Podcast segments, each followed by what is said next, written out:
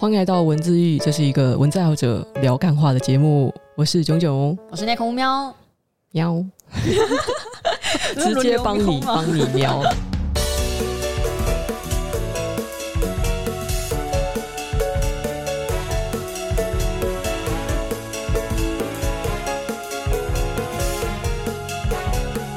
第一集的时候就炮轰线上课程，然后我没有想到，大概是 Podcast 实在太少听了吧？它毕竟真的不是一个主流的媒体，所以居然有厂商敢来找我叶配线上课程，显然他没有去听我的 Podcast。真的假的？你现在是说认真的吗？你你现在是认真的吗？我以为我以为你刚刚是在开玩笑。呃，是真的啊，是真的，就还是有厂商来找我叶配线上课程。哦。很棒啊，很棒啊！对啊，对啊，对啊！你怎么可以在我们刚录完那一集之后，你是隔天呢、欸？你隔天马上发，我觉得哇，这够呛，马上就开始推荐 我们大家就应该要学的线上课程。不是，我那是说挑线上课程的方法，方法是对我我没有推荐到。好来，有有有，我觉得有生活的感觉，尤其是你当时推那个周震宇的。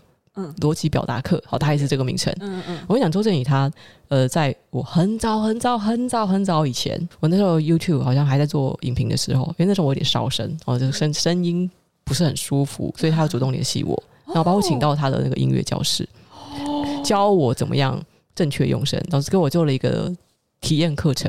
当时我也有点搞不清楚，说照理讲夜拍哦应该是怎么样的行情，所以我就真的就是为他就发了一篇文章。嗯。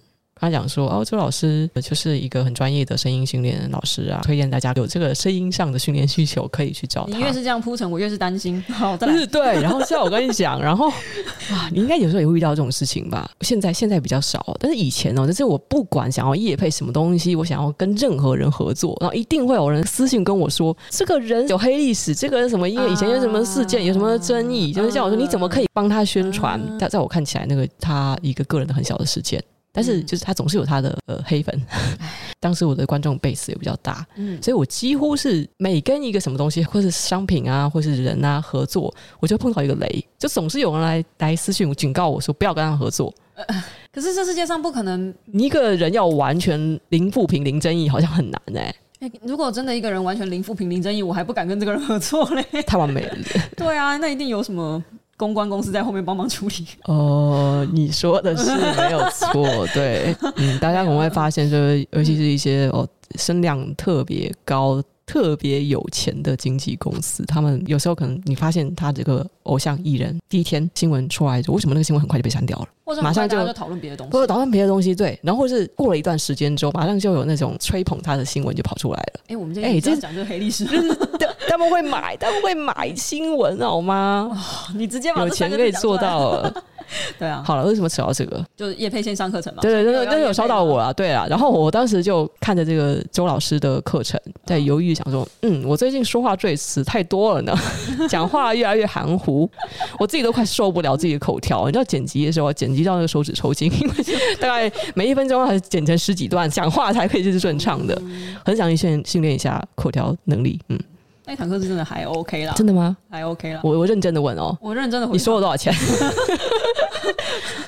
就收了平台的钱，没有收对周老师的钱。我是收平台的钱，然后平台那时候就是你就勉为其难的找了几堂你觉得还可以的课，也没有勉为其难。其实周正宇老师的课是我的粉丝有上过，他推荐我的。我是真的到 Discord 去搜寻大家说你们有没有在这个平台上过什么比较好的课，然后你们推荐给我。他说可以挑三堂让我上，然后我本来抛出去三堂，然后那个窗口就说：“哎，好意外哦，你是一个阅读的人，你都没有挑任何阅读相关的。”我勉为其难把一堂抽掉，然后换成阅读相关的，哎，就就踩雷了。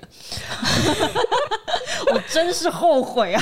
是是那个粉专有一百多万粉丝那个吗？啊、是是呢，就是呢，嗯、那个。粉丝应该是买来的吧？但我其实有怀疑过，这是真的，因为你看他的粉丝量跟他上面互动率有点不成比例，是不是？讲述都不对。哎呀，王力宏都会买几百万粉丝，对不对？这这有什么奇怪的？呃、文字狱是不开灯的是吗？没没关系啊，没关系啊，就是大家也是想要听一些很八卦的东西，哦、好，好，好，反正就你懂吧？就想要听直播。我梦到梦到呃梦到听说就是哎，听说现在你看到哦，少数的几个很大的他们流量会维持下去，是因为花了很多钱砸在广告上面。我一口水差点喷出来，这个你居然直接讲出来了。大家有没有发现，就现在为什么那个喜欢数跟流量好像有点不成比例哦？有些影片对对，有些影片，但是百万的应该还是有一点实力啦。不好说，但是对，就是就是我们不能盖棺而论，全部的人都是。但是你们还是可以去观察一下喜欢数跟分享数还有留言数。对啦，好，这是这是我偷听来的，嗯，就是你在虾皮或者某一些啊那个非官方平台，你要去买流量，那你可以买到比下 YouTube 的这个官方广告要要便宜一些的。就是因为 YouTube 的报价，它是那个流量跟你那个台金台币的数字，呃，现在的行情是几乎是一比一的这样的比例。那、嗯啊、当然它会有一个边际效应，就是可能到五十万以上，它不可能就是再高了。对对，但是差不多就是这个数字。嗯、那所以你自己去衡量嘛，就如果在十万元买到三十万流量的话，那你就中间就是赚这个价差。我投十万广告，然后我可以赚进三十万元。好，我就说到这里了。OK，当大 YouTuber 真好。结论就是啊，你也蛮大的，现在没有没有没有没有，我是虚胖。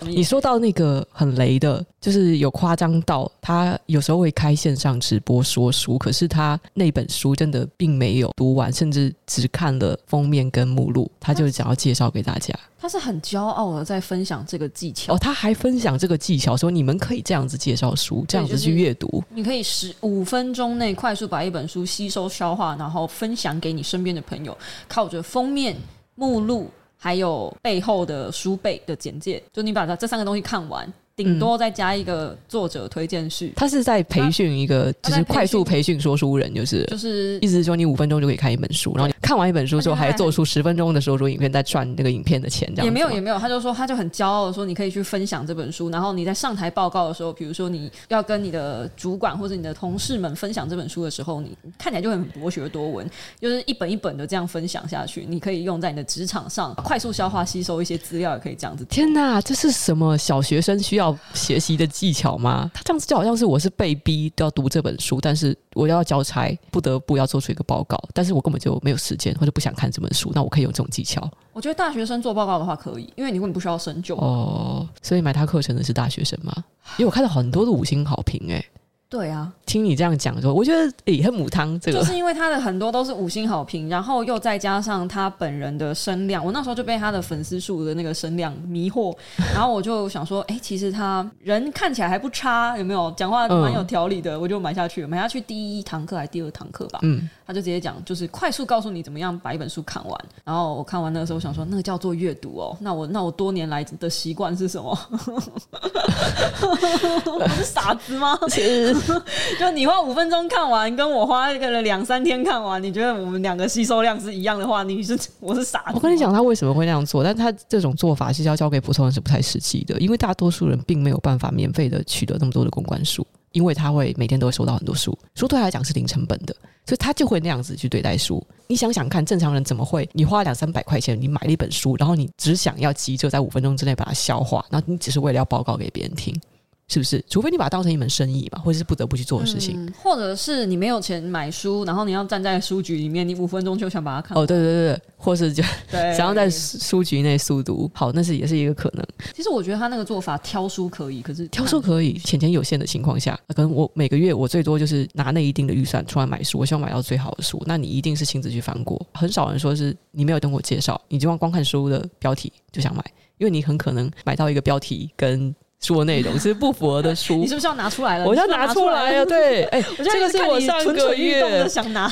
我上个月收到采石文化寄给我的一本书，叫做《选择障碍时代：受困于无限浏览模式，将成为现代最危险的文化病症》。看完这样子的标题，你会以为这本书应该讲的是什么东西？选择障碍啊，选择障碍跟选择有关，对不对？对啊，就是告诉我们为什么这个时代我们在面临多重选择的时候，会一直不断的。想要选到下一个更好的，想要下一个更好的，像是捡石头的那个游戏嘛。好，我一开始以为这样子。那你看网络上的大多数书评，也以为这本书是就是关于这个主题。嗯、可是呢，其实我看到前十页的时候，我有一种哇，好难阅读哦，怎么那么深啊的感觉。后来我再再翻回去，我再重新再去看，原文的标题是 “dedicated”，这个是奉献的意思。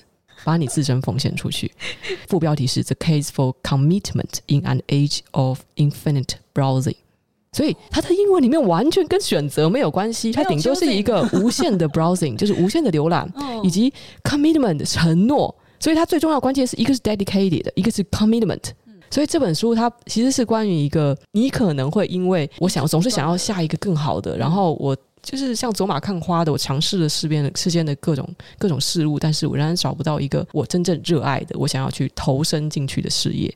意思是说，你一直在无限浏览，那你一直在不断的找你下一个更好的，那你可能就没有办法找到一个真正可以得到成就感，就是你自己的真实的身份，什么与嵌入的自我、哦、等等这种东西。如果你只看可能前十页的话，你还在那边想说什么无限浏览。如果我真的就只看前几页，寻找自我跟网络时代的习惯硬要绑架在一起啊？对，你会你会错以为这跟选择有没有关系？没有太大关系耶，真的。哦、我这样随便随便阅读一章好了。如果你一直在那边想说这个主题是关于选择的话，那你看到这里就是觉得这本书好难懂啊，到底跟选择有什么关系？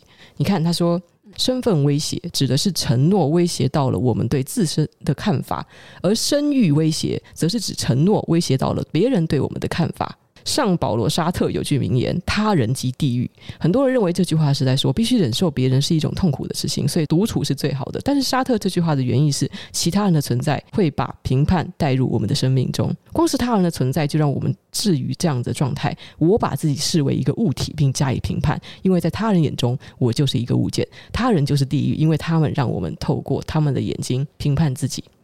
声音威胁。就是对他人评价的恐惧，我们害怕自己承诺了某件事，并且被别人知道后，我们会失去对外在形象的控制。当你因为担心别人嘲笑而不公开支持某个候选人，或者加入某个宗教，这意味着在别人眼中你要为他的缺陷负责。当你犹豫要不要和某人约会，是因为和他在一起会让你朋友觉得你就是某种类型的人，这些情况就是声誉威胁在起作用了。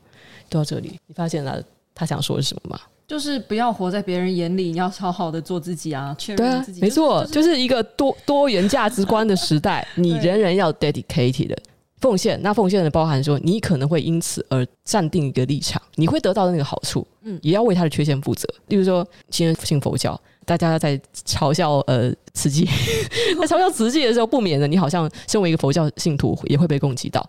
但是那是因为那是你奉献于其中的呃事物，所以你理所当然的那不会因为说我今天我害怕被贴上这个标签，被划入那个群体，所以我就害怕做出承诺。你知道有很多人他在中间摇摆，他就觉得哦，如果我有宗教信仰，别人就会认认为我好像是一个蠢材。我好像是个笨蛋，因为我不相信呃达尔文进化论，或者说在那个哦别人言上的时候，即使我是他的朋友，但是我不敢出声，因为我怕被当成是一伙的，嗯，我不肯做出 commitment。你不做自己选择，没有什么太对，没有太大的关系，就是自己啊，然后确定好自己的立场，这样。其实后半本书他大部分是在讲啊，当然他又讲到更深入，有些是讲到那种关于什么自我存在的哲学啊、道德到中立啊等等，像这样子的话题，你会看到说网络上的很多书评家都在说这本书好难读啊，然后但是我看到嗯。你们的大纲还在围绕着什么选择障碍哦？我们要要跨出自己的选择，怎么的？没有啊，但是这本就不是在讲这个。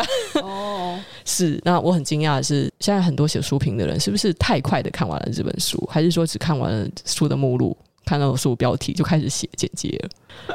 啊，我非常惊讶，因为当我我惊觉就是这本书的标题跟它内容没有太大关系的时候，我真的马上去找了很多书评来看，然后我发现没有人讲到说它翻译有问题这件事情。但这本书是一本好书，嗯，只是它的标题跟跟它的内容，就是标题不太选择那两个字有有一点怪，可是我看它副标题就还行啊。受困于无限浏览模式嘛，将成为现代最危险的文化病症。但是乍看之下，好像是在讲科技文明病，对不对？没有，我跟你讲，没有在讲这件事情的，因为它的主标跟副标加起来会让你以为跟科技有关系，没有，完全没有这关系哦。好吧，还难怪出版社不敢寄给我。是什么？因为你会 你会直接炮轰他们翻译太烂。我我应该会哦。我我是那个，就是如果连排排版行距太近，我都会拿出来炮的。这个有点太挑了吧？哎、欸，对于那种看书的人来说，一点五行宽是基本吧？如果你行宽抓一一行宽的话，你知道看书多痛苦吗？哦，两行的话就是只是想要把那个书灌的厚一点。就是对啊，或是或是他们经费可能不够，字就超级小，只用那个十一号字、九号字，然后拉超近。还有那种书下面留白三分之一。一到二分之一是要给你做笔记用的。哎呦，哎，那种我也不喜欢，哎、那种我就想说，那你为什么不干脆就排小一点，然后书卖便宜一点？或者你可以附送一个小笔记本给我。也有啦，也是有这样子的书了。对啊，排版我也很挑，横排直排我也会骂。对，也泡的差不多，反正就是再次呼吁说，不要以为去。看了别人的这个书籍简介、书评，还是说书十分钟、二十分钟还是三十分钟，你就以为你真的是读完这本书？你不知道别人是用什么角度切入去介绍这本书。他有可能说：“哦，我想要跟大家就说这本书，但是这本书篇幅内容实在太丰富，所以我只找第一章来跟你讲。”或者说：“你不要破我的梗。” 你想讲这件事情吗？没有，哎、欸，有哎、欸，有哎、欸，我我今天我忘掉，我忘掉在哪个平台？你知道《群众的幻觉》。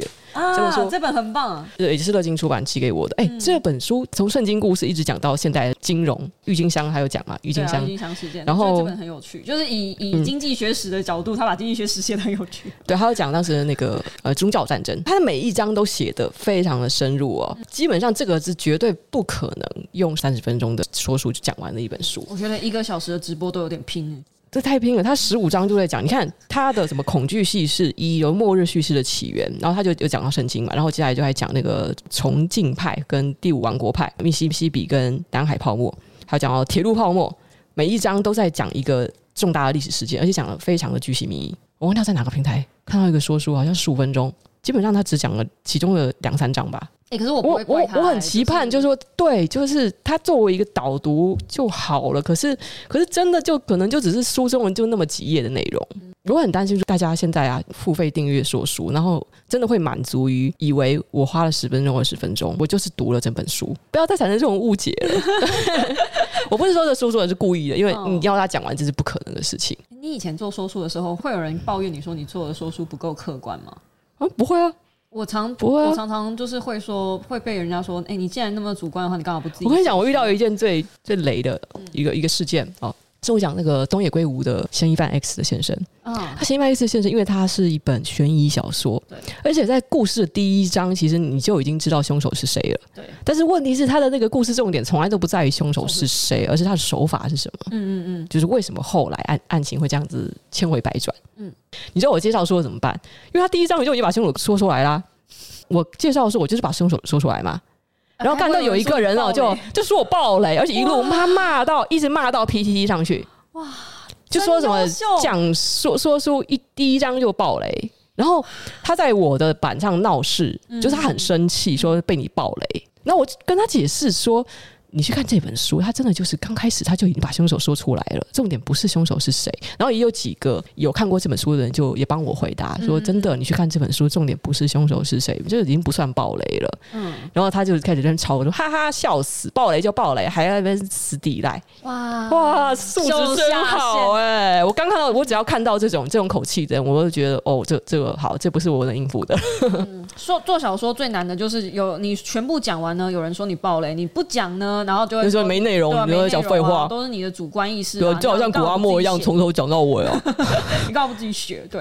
可是我是觉得，如果我说书不做主观意识，做客观意识的话，就是像刚刚你讲的，我只能整本把它做完。那整本做完，大部分的书是没有办法。所以大部分的书评啊，我不会讲喜欢看书评，我会比较喜欢看读书心得。嗯，就是如果今天我是做读书心得的话，其实我现在做说书，我也是一直往这个方向去。如果是做读书心得，这个今天是我自己看完之后我得到的结论，我的摘录，我并没有就是把整本书交给你，因为我们两个看到的东西一定会不一样，嗯、哪怕是看同一本书。没错，对对对对，我觉得这样子看书评会比较健康一点啦。我自己觉得，我发现我刚才从头到尾没有切镜头，我到底架了多一个镜头是要干嘛？也没关系啊，反正我觉得刚那个镜头的画面也很蛮美，美美美的，好完美的，美美的。反正就是觉得说，如果书评就像就像你刚刚讲的，如果希望大家希望看的是十分钟、五分钟，然后看完一整本书的内容，那个大前提就是那本书其实已经够薄，也不需要一个人来帮你导读了。那如果说你连那种十分钟、五分钟就可以看完、就可以讲完的书，你都不愿意花个一个两个小时来看，那你好像也不需要看这本书了，对？或者你好像也不需要看书了嘛？其 实我一直觉得阅读在书在生命中不是绝对必要性啊，因为如果你它可以丰富生命，但是你的生命已经很丰富的话，倒其实也是没有什么必要。对啊，对啊，对啊！我是觉得有很多吸收故事的方式都是好的，只是因为书是一个比较不会借由第三人来自己。解释的内容吧。因为通常电影如果翻拍书籍，电影一定会经过导演或者经过很多人的手，然后传出来的东西可能就会跟书不太一样。所以我们都会看说什么小说翻拍电影，然后那个电影通常惨不忍睹，小说党就会说那个电影真的是哦气死了这样。哦，对啊，我觉得小说是文字留有很多人想象空间。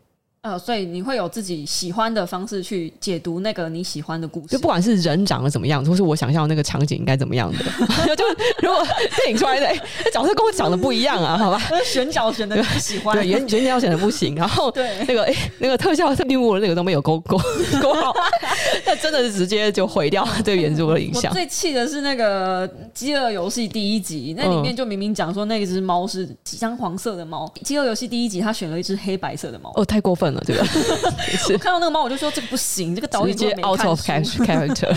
对对对，反正就类似像这样，所以我才会鼓吹大家说，能够找书来看，最好找书来看，但不等于是说你的生命中一定非得要阅读才能够完整你的生命，才能够进化，才能够学习，没有这件事情。我自己印象中了，我看过最好的小说改编电影哦，嗯、最好就真的最好的，我像像像我觉得告白都属于是两边都好。你知道告白嘛？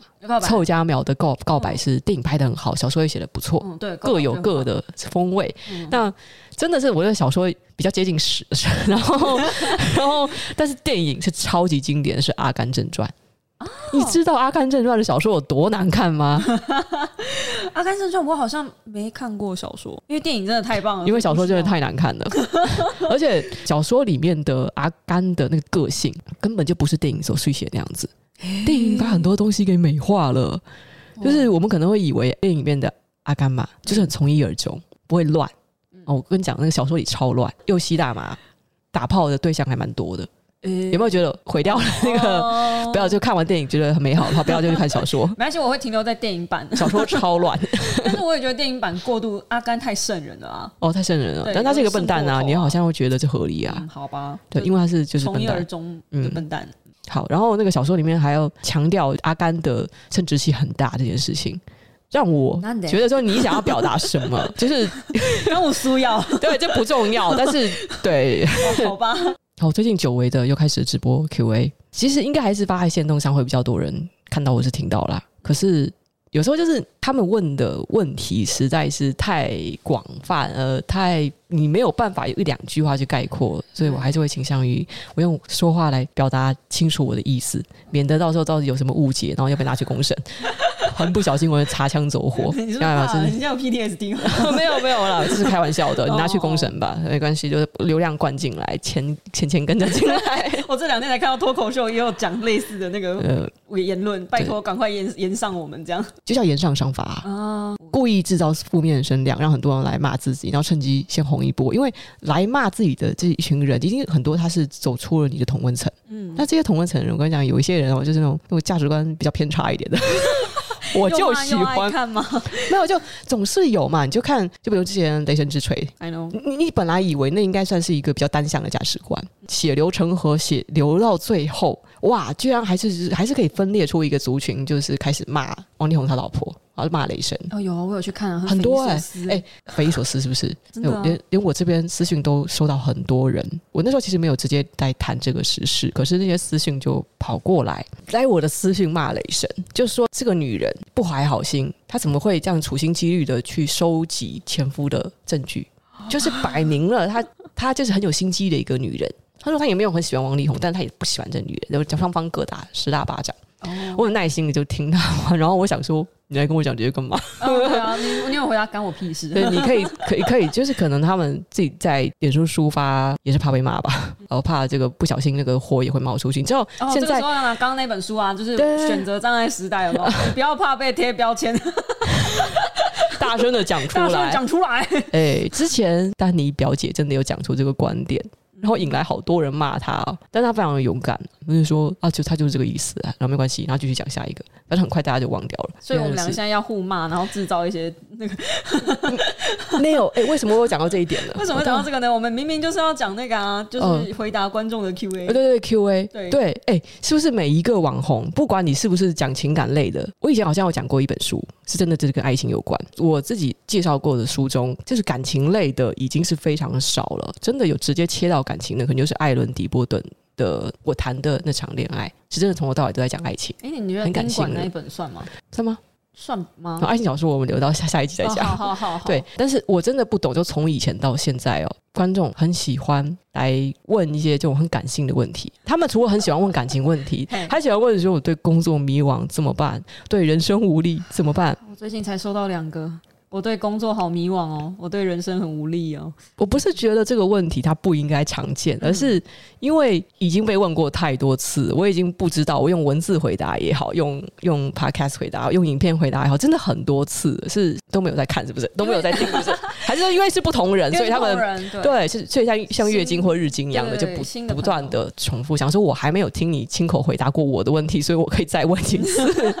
可是我觉得最匪夷所思的是，你就算了，因为我觉得你没有做。很多就是心理学上面的书籍，可是我做了一狗票心理学的书籍，他们应该自己寻找答案呢、啊，自己去看啊！你不，我我我我直接回他说：“拜托你发文之前，你发问之前，你去爬一下我的文。”他是问什么工作选择，他对工作上很无力，嗯、然后对于工作就是未来没有什么方向，然后我就说。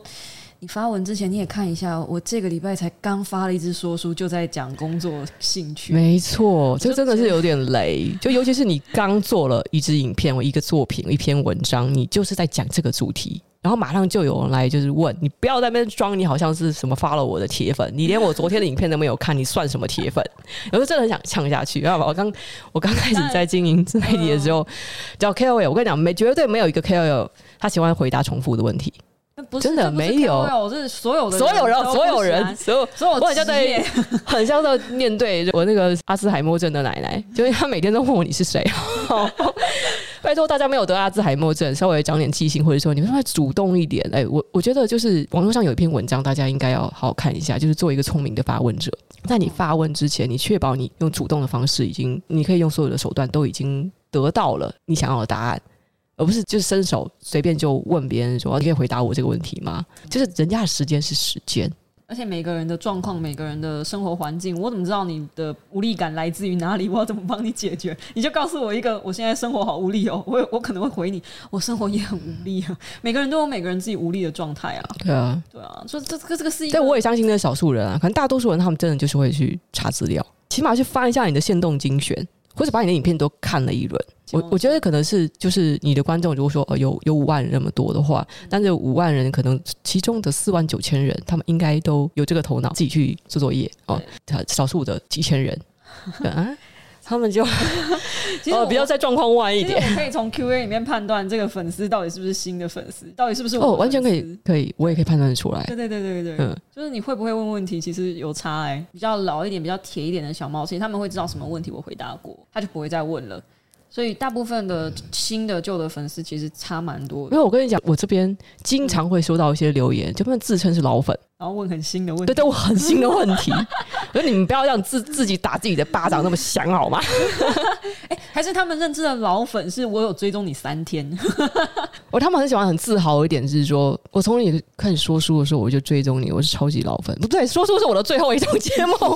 你们知道我已经有做游戏实况，我是最开始我是部落格，那时候是写读书心得，写、嗯、影评。后来我开始做动画类的。讲评，嗯，我也有做游戏的讲评，中间其实都一直做游戏实况主，嗯、说书是我最后最后的一个 YouTube 的带状，我要系列节目，嗯、对，对，对，对，然后，所以我每次听到有人在那讲说我是老粉，我从你说书的时候开始追踪，我说哦。真谢谢你哦，就谢谢你哦，就是你尴尬笑就要尴尬笑，真的，就是那是我最后的作品。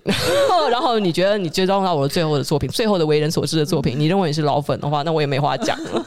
我都不敢说我是你的老粉，我都觉得我没有那么铁。然后我就讲就好像很尖酸刻薄，但是呢，我劝各位的就是追 KOL 追网红的你们，如果真的想要 KOL 开心的话，其实讲你是对方的老粉，并不会有加分作用，尤其当。你说这是对方的老粉，但是你讲出来的就是你认识他的作品，完全不是不是最老的那个。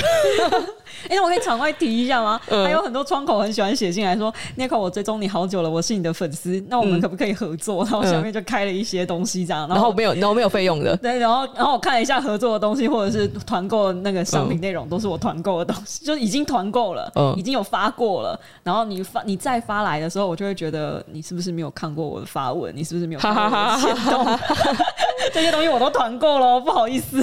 就就我让我想起在七八年前的时候，有一个粉丝。他就他是通过 Facebook 的私讯想找我，但是我还不太处理像这么智障的 私讯。现在我已经，其实现在其实我还会收到这种东西，但是因为已经太多，我想说好吧，就就自己笑就算。他跟我讲说，我真的超喜欢你的作品，所有社群平台我都有追踪。下一秒钟话题一转，说我也想要做跟你一样的作品，请问你的麦克风可以送我吗？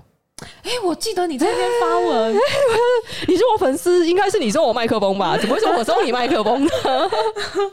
我记得这篇发文，这样的小朋友真可爱。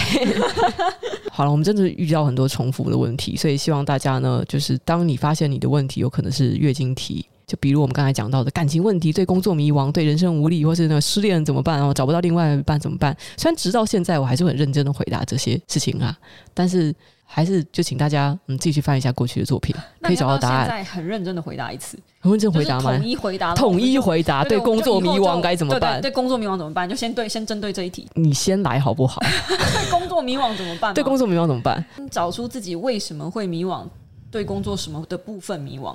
因为如果是我对工作迷惘怎么办？我总是要知道你先对什么样的方向迷惘。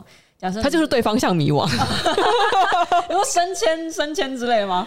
那个情境模拟，我想要设定好一点点哦。Oh. 升迁无法升迁，对，跟朋友相处、跟同事相处不来。那如果是升迁问题的话，可能是已经遇到产业天花板了。可能这个时候你能够的，要么换产业，要么换公司，因为这是死死期，没办法。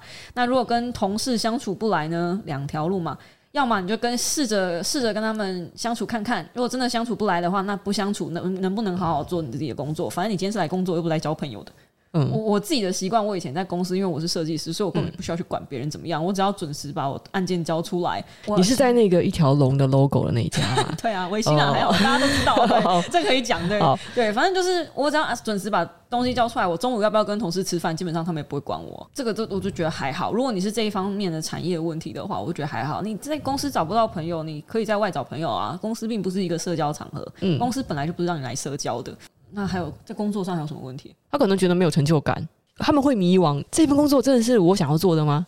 那如果是这样子的话，那很简单啊，给自己一个 break 年啊，你就是痛定思痛，存个半年的钱，然后好好休息个三个月，在这三个月里面想办法去试各种不同的产业链啊。很显然的嘛，你在这个工作已经找不到任何的可能性了，嗯，所以本质上来说，那就是不要继续待在这里，因为待在这里就死期啊。我觉得换工作没有那么的可怕，啊。对啊，对工作真的，我不知道为什么大家现在对于换工作这件事情很可，觉得很害怕。对啊，我以前是觉得说，哦，我不喜欢这份工作，我就换啊，就这样子啊。换工作其实是一个加薪的方式，对，就加不了薪就马上换，跳跳跳槽，对对对，跳着跳着，你的薪水就会达到你的期 期望值。而且换产业是最容易加薪的方式，没错，对，没错。所以我觉得大家不要那么害怕。其实工作虽然没有想象中的。可能你们觉得工作没有想象中的好找，当你只要确信这件事情的时候，工作就真的不好找。对，有点吸引力法则，我知道，但是真的是这样，就是当你只要表现出一点点不自信，你在面试的时候，面试官是看得出来的。所以你相信你自己的同，与此同时，你也会找到比较好的一条路。他们可能再深入一点，是我不知道该怎么样找到一份好的工作。他比较想要年薪三百万以上啊，现在只有年薪五十万，该怎么办？哇哇，年薪五十万，可不可以？我也想要介绍介绍我一下好了。你这份不好的工作，我来做一下，可不可以？到区块链吧。哎、欸，区块链的公司，这种他们的起薪真的很高。嗯、我今天有朋友，他还刚贴出他们的有工程师，全部都是那个年薪一百二十万起跳。然后即使是做 content 的，就是只是。Content Manager 纯文字的，但是写网站内容，但顶多就是你可能英文要非常好。好，那他的那个薪水的范围有六十万到一百万，嗯，年薪，嗯，差不多啊。因为科技产业其实，而且科技产业又是靠金融，一定差不多都是这个钱，真的啦，钱就这样了。因为微星那时候全盛时期也可以发到快二十个月的。